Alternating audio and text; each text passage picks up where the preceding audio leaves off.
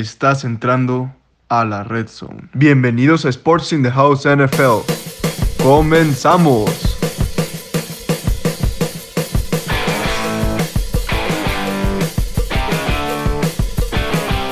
Hola amigos, bienvenidos a su casa nuevamente, Sports in the House NFL.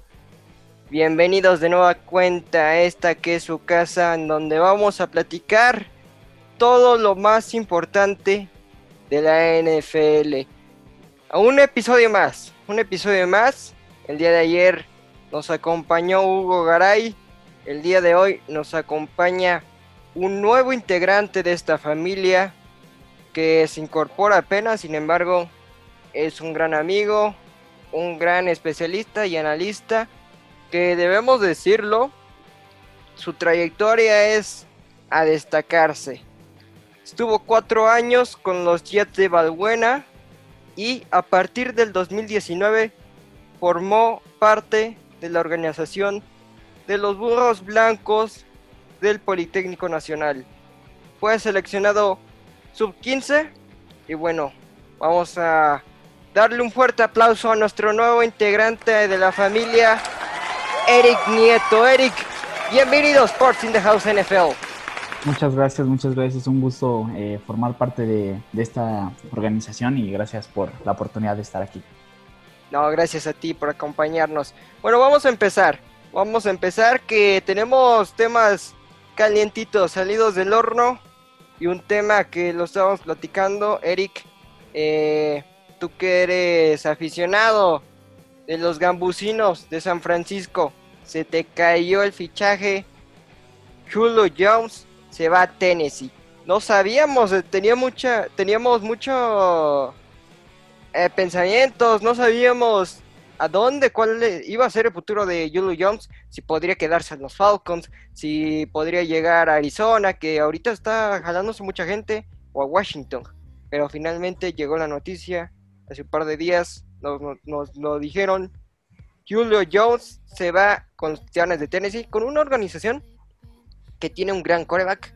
Sin embargo, todavía falta ese toque para poder llegar a ese domingo que todos los jugadores y todos los aficionados de la NFL quieren llegar, el día del Super Bowl. Y ahora, esta es la pregunta que te quiero hacer, Eric.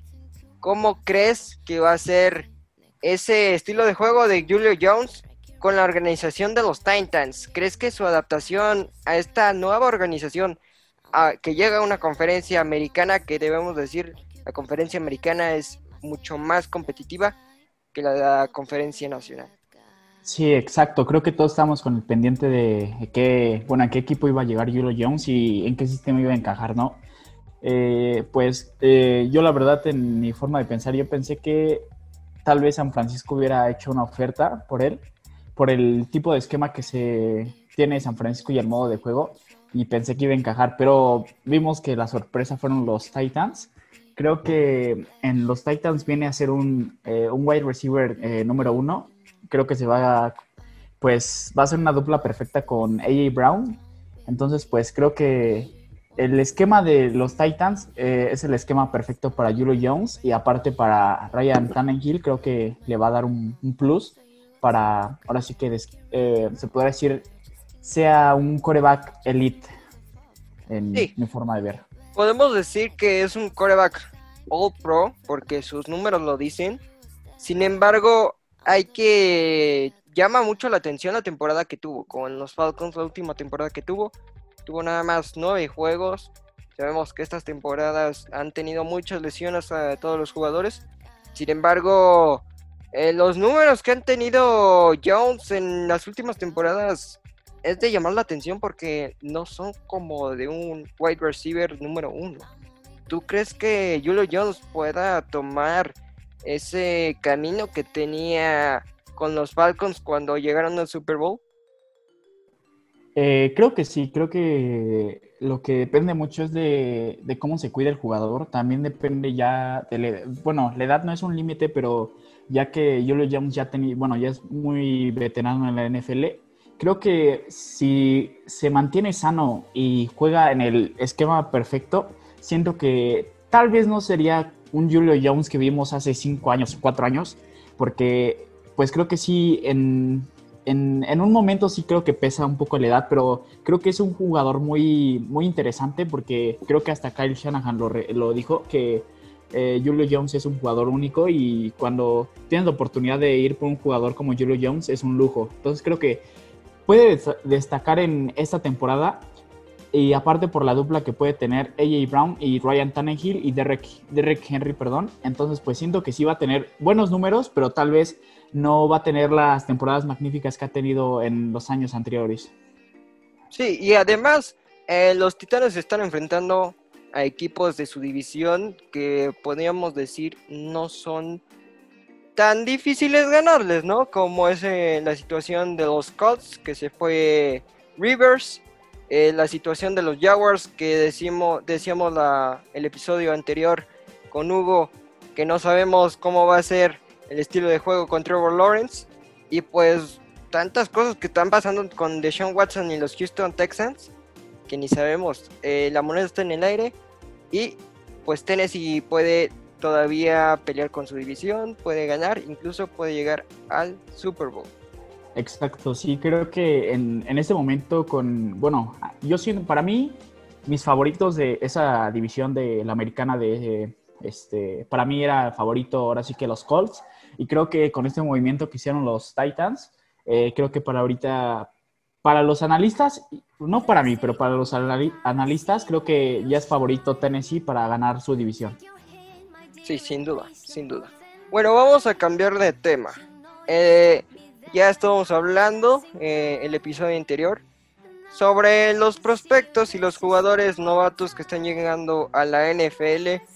El día de ayer platicamos del pick number one, que Trevor Lawrence, no sabemos cómo va a ser su adaptación con el equipo de Jacksonville, que Jacksonville pues va paso a paso, pero hay que platicar de los demás quarterbacks que salieron de este draft. En el round one, que salió varios eh, quarterbacks que llaman mucho la atención y que puedan ser promesas de la NFL. Empecemos con el primero. Satch Wilson se fue con los Jets en el pick 2 y pues viene de una universidad BYU que es una buena universidad y su número de rating de eh, Wilson es muy alto y pues la verdad, no sabemos cómo va a ser su adaptación con los Jets. ¿Tú cómo crees que va a ser su adaptación con esta organización? Eh, bueno, creo que Zach Wilson no es que lo tenga, no es que lo tenga ya inflado, pero creo que es un buen coreback. Creo que la universidad donde juega es bueno, es prestigiosa, es, tiene respeto, pero siento que por lo de la pandemia no pudieron competir con equipos, eh, se podría decir que les hubiera dado una mejor competencia para ahora sí que Satch Wilson. Y aparte del problema que yo siento que va a tener Satch Wilson en la NFL, siento que va a ser en los pass rushers, ¿no? Porque no es lo mismo tener pass rushers elite en tu división o en la NFL que tener eh, pass rushers pues de universidades pues no tan, se puede decir, no tan buenas en el nivel que se puede decir que está, por ejemplo, Alabama o Ohio State. Entonces siento que es un coreback que tiene mucha agilidad y aparte tiene esta habilidad de lanzar con el, ahora sí que con la muñeca, ¿no? Creo que un claro ejemplo de un coreback que lanza con la muñeca es Patrick Mahomes, que ahorita vemos que es uno de los mejores corebacks. Hasta yo digo que para mí es el mejor coreback ahorita de la NFL. Entonces siento que se, se va a tardar en acoplar porque creo que es algo muy difícil luego, luego que te metan de novato y aparte es un sistema diferente a lo que jugaba Satch Wilson, ya que podemos ver que se fue Robert Sale. Entonces Robert Sale se trajo a eh, el hermano de Mike McFlor y creo que su hermano de Mike McFlor es mucho de hacer option. Entonces, pues creo que su esquema, tal vez yo siento que encajaba más Justin Fields en su esquema de los Jets, pero vemos que el seleccionado es Zach Wilson y pues espero que se adapte. Y siento que en un momento de su carrera tal vez sí puede ser un coreback top 15. Sí veo ese potencial en, en Zach Wilson. Interesante análisis, Eric, y justo Ah, hablabas de Justin Fields. Eh, viene de Ohio State, una universidad prestigiosa y que también compite por bastantes títulos. Justin Fields, pues ¿qué pasó con él? Pensábamos que se podría ir con, con los Jets, que se pudieron ir con San Francisco cuando bajó al Pick 3, pero se fue a Chicago en una pick 12 eh, y nos quedamos todos asombrados porque cayó demasiado en este draft. Eh, sí, es un coreback que, para, bueno, a mí, en mi forma de ver y su estilo de juego, para mí era favorito para que quedara en San Francisco. Creo que encajaba mucho porque San Francisco tiene un sistema ofensivo de. Eh, hace mucha play action y entonces Ohio State está acostumbrado a hacer mucha play action. Eh, yo veí los highlights de Justin Fields y a mí me encantaba cómo jugaba, ¿no? Aparte, creo que no fue como Satch Wilson, que nada más tuvo un año eh, destacable. Eh, Justin Fields tuvo hace, creo que en el 2019, tuvo un año muy espectacular.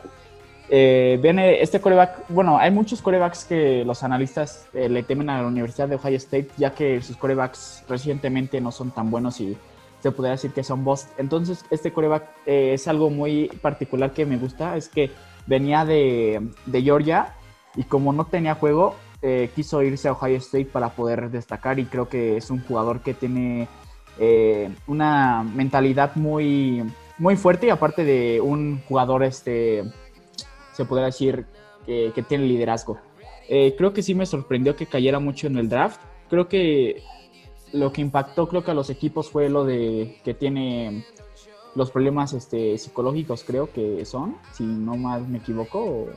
Sí, ¿no? Este Alexis, tiene problemas. No me acuerdo del nombre, eh, pero creo que sí es algo relacionado. ¿Qué, es el epilepsia? No, no me acuerdo bien. Ah, tiene epilepsia, sí. creo epilepsia. que creo que ahí como que los los foquitos prendieron en algunos equipos eh, siento que en Chicago eh, hicieron un buen draft. Para mí creo que Chicago tuvo el mejor draft tan solo por tener a Justin Fields, porque para mí era el mejor segundo prospecto de los quarterbacks. Creo que no encaja tan bien en, su sistema. Creo que Chicago apenas es un equipo en, reconstrucción, pero creo que cuando metan a Justin Fields, eh, ahora sí que va a ser un impacto en la ofensiva y más con este Allen Robinson. Entonces siento que Justin Fields, para mí, va a tener el, mejor, la mejor temporada de, este, de los corebacks para mí. Siento que va a ser el novato ofensivo del año, esa es mi predicción. Entonces, pues para mí es favorito Justin Fields para ganar el novato ofensivo del año. Y pues veamos cómo se desarrolla en, Chicago. Y la tiene para competir esa división, porque lo habíamos comentado. Eh, con lo, todo lo que está pasando en Green Bay, no se sabe si Aaron Rodgers se va a quedar. Ya dijo Aaron, bueno, no dijo nada porque no se presentó al training camp que tuvieron los Green Bay Packers. No sabemos qué va a pasar con los Packers, pero ahí Chicago puede ponerse vivo e intentar ganar esa división. Ahora, hablemos del el pick de los Patriots, que se fue Tom Brady, eh, llegó Cam Newton, Cam Newton no dio el ancho y llegó Mac Jones, el actual campeón de la NCAA con Alabama, coreback titular, que ahora va a aportar el número 50. ¿Tú cómo ves a Mac Jones? Decían, Mac Jones se va a ir a San Francisco. Sin embargo, no fue esto. Y Mac Jones cayó hasta la posición 15, que decían que podría haber sido drafteado en las primeras posiciones, tal vez eh, a lo mucho en la décima posición, pero bajó hasta la 15 donde estaban los Patriotas, los Patriotas ni se movieron. Les cayó como un regalo Mac Jones. ¿Tú cómo ves que será su, su plan de juego de, del head coach con este novato que da mucho para esperar? Eh, sí, creo que Mac Jones es, bueno, ahorita es el, en teoría tenía mejores este, estadísticas en el año pasado eh, en el colegial, fue el mejor coreback rankeado de, del colegial. Por, eh, por yardas creo que fue el mejor. No sé cuántas yardas, creo que lanzó como 5000 cacho yardas. Entonces es algo pues muy curioso, ¿no? Bueno, casi 5000, ¿no? Entonces pues creo que es algo muy interesante para un coreback. Aparte que su primer, en sí fue su primer temporada completa, entonces eso fue lo de que destacó. Eh, en los rumores de San Francisco, siento que eh, no hubiera sido lo mismo si hubieran seleccionado a Mac Jones que quedarse con Jimmy G. Entonces, pues ya, eh, yo estoy feliz de que no la hayan seleccionado, pero creo que este coreback es un coreback que es de bolsa. No es como los prospectos pasados. Creo que Nueva Inglaterra también buscaba, yo digo que a Justin Fields, pero tal vez Chicago subió, pero pues creo que le cayó un buen coreback. Tal vez va a ser difícil acoplarse, eh, bueno, tal vez, no sé si sea Mac Jones o los Patriots a que se acoplen a él, porque vemos que con Cam Newton es un sistema diferente ofensivo, porque Cam Newton, eh, como podemos ver, eh, pues corre y hace read option, lo que Mac Jones no hace. Entonces siento que va a ser algo muy interesante de ver. No sé si tal vez Cam Newton se pueda lastimar y ahora sí que Mac Jones sea titular. Y yo siento que en parte de la temporada siento que Mac Jones va a iniciar. Y yo siento que es el coreback que está listo para ser titular ya en un equipo. Porque creo que aparte de tener mucho talento en Alabama, es un, aparte el, el coach es muy bueno de Alabama, entonces siento que es el coreback que está mejor preparado. Pero hay muchos analistas que dicen que es el coreback mejor preparado, pero que tiene el techo más bajo de todos los corebacks en desarrollarse. Sí, sin duda. no es un coreback muy móvil, entonces siento que no es un limitante, pero siento que también la afición de los Patriotas piensan que ha llegado el nuevo Tom Brady. Tal vez puede ser el nuevo Tom Brady o se equivoca, ¿no? Tal vez puede ser, no sé, mejor que Tom Brady o peor. Entonces siento que no, no se queden nada más por, por el físico, porque lo ven así como Tom Brady, siento que puede ser mejor o hasta peor. Entonces, pues veamos qué pasa con Mac Jones. Sí, todo puede pasar en la NFL. Te puedes lesionar un día al otro y se acaba tu trayectoria en la NFL. Como dices, ¿no? Él es un quarterback de bolsa. Si le das protección, puede hacer maravillas. Y lo demostró con Alabama. Y lo entendió los Patriotas. Le trajeron una buena línea ofensiva. Porque la línea ofensiva pasada pues confiaron mucho en Cam Newton, ¿no? De que podía salirse de la bolsa, poder escaparse a piernas. Sin embargo, no les funcionó tanto el brazo, que eso da mucho eh, que decir de su brazo en Mac Jones. Un impresionante brazo. Pero bueno, dejemos a los Patriotas de un lado y ahora es un tema que a ti te gusta, te llama mucho la atención. Y es, lo estuvimos platicando durante el draft estabas emocionado ese día y es que los 49ers bajaron hasta el pick 3 y draftearon a Troy Lance de North Dakota State. Vaya números de, de, este joven mariscal de campo. Sin embargo, te voy a ser sincero, yo siendo aficionado de San Francisco, no me lo esperaba. Me esperaba otro jugador. Sin embargo, yo pienso que Troy, que Trey Lance podría estar todavía en ese camino, o se podría decir en esa posibilidad, de que los 49ers no bajaran tanto, sino que bajaran por lo menos unas cuantas posiciones para asegurar a Trey Lance. Eh, sí, creo que yo también estaba, bueno, mi, mi, pick que yo pensaba que iba a ser de los 49ers eh, era Justin Fields y después pensaba que iba a ser Mac Jones. Sinceramente, a Trey Lance lo descarté por completo. Me llamaba la atención, pero sinceramente pensaba que San Francisco no lo iba a seleccionar. Y aparte creo que la, organización de San Francisco sí dijo que no iban a decir nada de a quién iban a seleccionar ningún rumor. Y creo que sí hicieron un trabajo perfecto porque nadie se esperaba. Y todos los analistas pensaron que era Mac Jones y Justin Fields y pues al, final pues fue su chico, ¿no? De Kyle Shanahan, que fue Trey Lance. Creo que en una entrevista, este, Kyle Shanahan sí dijo sus especificaciones que quería de un coreback, que su coreback era como tener las piernas de Lamar Jackson y la mente de Drew Creo que lo que también eh, seleccionó, bueno, seleccionan San Francisco acá este Trey Lance, fue porque es un, este, un chico que lo pueden desarrollar muchísimo, ya que pues nada más ha jugado un año en, North Dakota State y tuvo un año impresionante, ¿no? Creo que no, no ha tenido ninguna intercepción, si mal este, estoy, si no mal estoy, creo que no ha tenido ninguna intercepción y creo que pues es un coreback que sí tiene mucho brazo, pero tal vez su técnica de, de cómo lanza el balón, creo que es un poco no mala, pero todavía le falta desarrollarse. Entonces siento que pues fue una pick buena, pero a la vez te puede salir muy bueno o muy malo. O sea, puede ser una pick que pues es una duda porque pues no sabes si va a tener el desarrollo que tú quisieras tener y que Jimmy G le puede enseñar. Porque aquí entra pues algo sí que, algo muy importante que es Jimmy Garoppolo y Trey Lance, cómo se va a llevar en su relación, ¿no?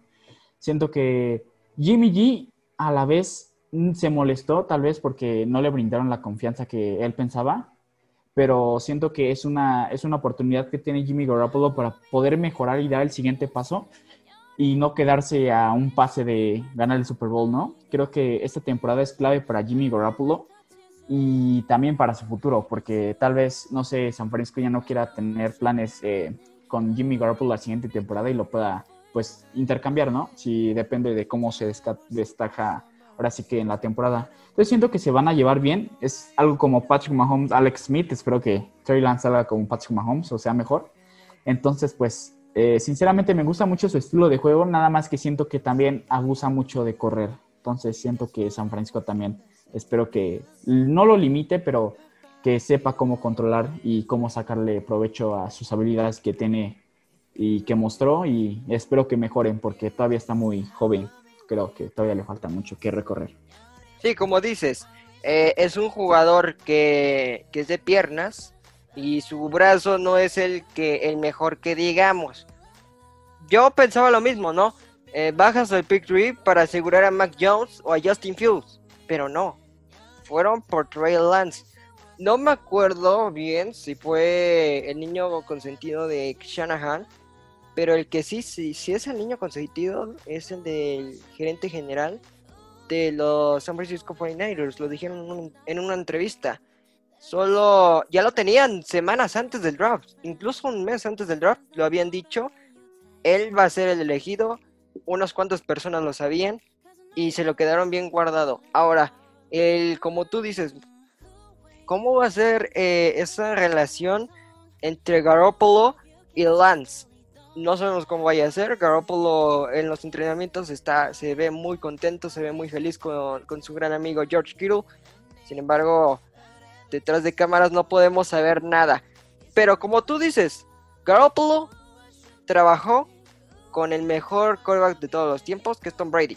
Le aprendió muy bien, estuvo perfecto en la temporada 2019. Incluso es curioso, ¿no? las estadísticas de Garoppolo podemos decir que tiene un rating por encima del 90%. Entonces es un jugador eh, sumamente efectivo sin embargo, las lesiones es lo que le pegan mucho a Garoppolo.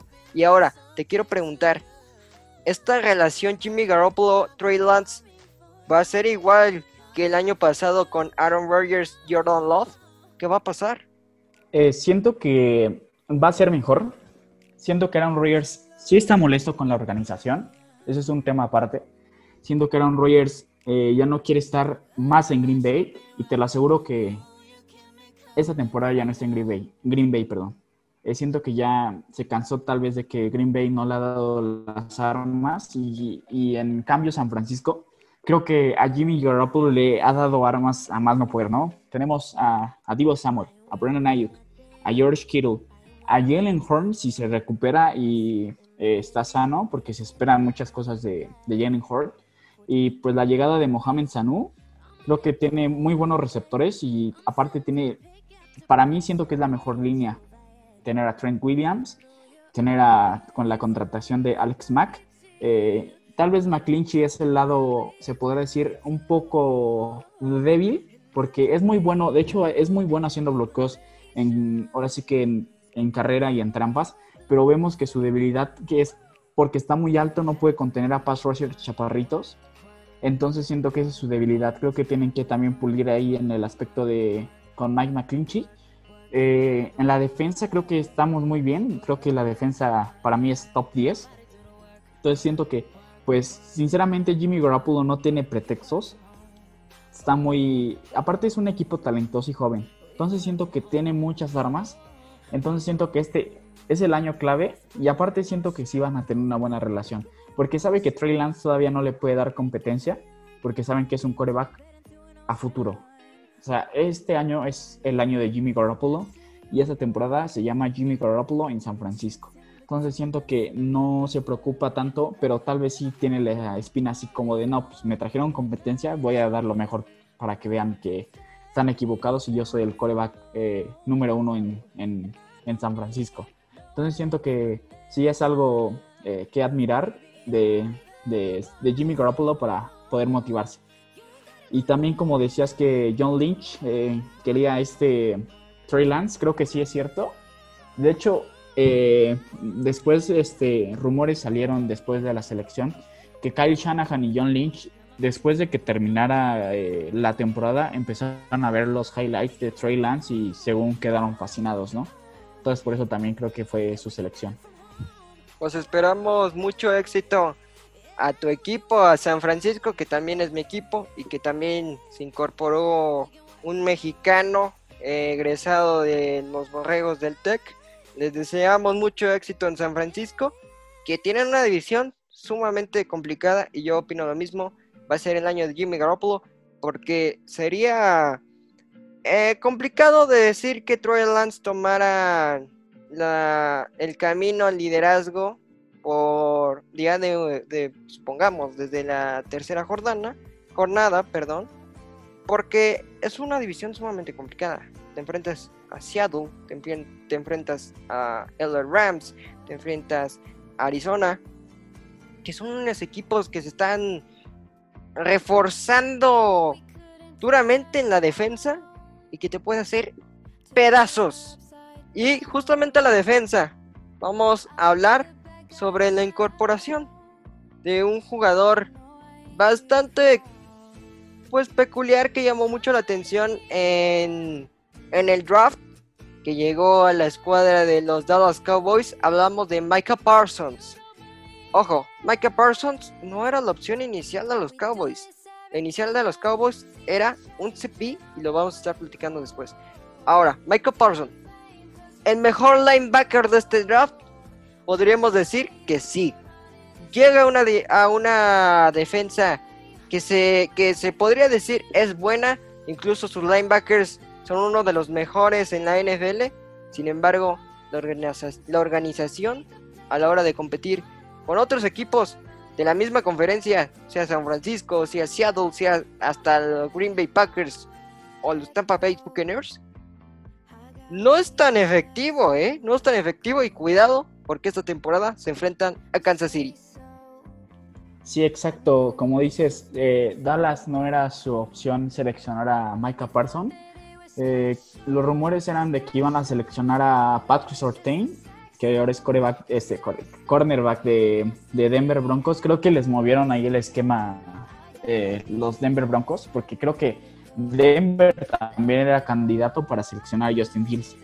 Creo que se confiaron los Cowboys de que les iba a caer a el mejor cornerback para mí de, de este draft que pasó.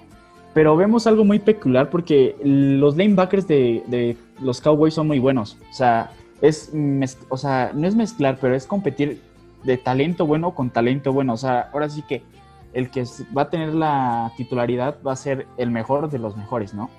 Pero yo siento que los Cowboys van a utilizar a Micah Parsons como un tipo pass rusher. Creo que lo van a utilizar como para hacer blitz, para disparar entonces eso me llama la atención. Puede ser un, un, lane, un lanebacker que puede ser híbrido, ¿no? O sea, tal vez pueda jugar luego de linebacker o luego te puede jugar de pass rusher. Entonces siento que es un lujo tener a Micah Parsons porque aparte de tener muchos lanebackers que son muy buenos, siento que te diste un lujo de tener este, a Micah Parsons. Entonces siento que tal vez no, tiene, no pueda tener el impacto ahorita y tener el, se podría decir, el, el defensivo del año porque depende también de cómo lo vayan a poner y cómo vaya a jugar. Entonces siento, por eso no le doy, ahorita mismo no le doy el novato defensivo del año. Siento que hasta cuando lo vea jugar y cómo esté jugando, lo voy a considerar porque sí es uno de los mejores, más bien el mejor jugador de este draft defensivo. Me llama mucho la atención verlo. De que se puede llevar el novato del año en la defensiva, puede ser. Sin embargo, tiene que eh, pelearse por la titularidad en Dallas, que como decías tú, tienen muy buenos linebackers. Sin embargo, hay que decirlo, se enfrenta a ofensivas de la americana sumamente complicadas. Se enfrenta a Patrick Mahomes esta temporada y hay que tener mucho cuidado. Bueno, ya, para finalizar este el episodio del día de hoy, como ya saben, nuestra dinámica es la siguiente. Eric, ¿quién va a ser el mejor equipo defensivo de este año? Ah, pues, eh, sinceramente, yo pondría a San Francisco, pero espérate, eso van a decir que porque es mi equipo favorito y no sé qué. Pero para mí siento el mejor equipo defensivo, aunque no lo crean, son los Cleveland Browns. Creo que ahorita tienen mucho talento y siento que va a ser la mejor defensa de esa temporada. Sin duda, yo me, lo quitaste, yo iba a decir Cleveland Browns, eh, y, o sea, igual, pensamos lo mismo. Eh, yo diría que San Francisco iba a estar un top 10, como decíamos antes. Sin embargo, el que tiene la manera de llevarse eh, esta, o sea, para hacer la defensa este año, son los Cleveland Browns, que tienen a Miles Garrett. No, qué, qué atleta, qué atleta. Ah, por polémicas que han tenido temporadas pasadas de que le doy con el casco a un de los Pittsburgh. Sin embargo, es un gran atleta de admiración. Y pues vamos a ver cómo le va a Cleveland, que tiene una gran ofensiva, pero una mejor defensiva. Déjenos en los comentarios, acuérdense, pueden ir a nuestras redes sociales, Instagram, Facebook, incluso ya en nuestra página web, pueden ahí comentar quién es el mejor defensa para este año y quién va a ser el All Pro defensivo de este año. Nos despedimos de un programa más. Muchas gracias por acompañarnos. En nombre de Eric Nieto, les habla Alexis Rivera. En nombre de Diego Álvarez en producción, nos vemos en el próximo episodio de Sports in the House NFL. Cuídense.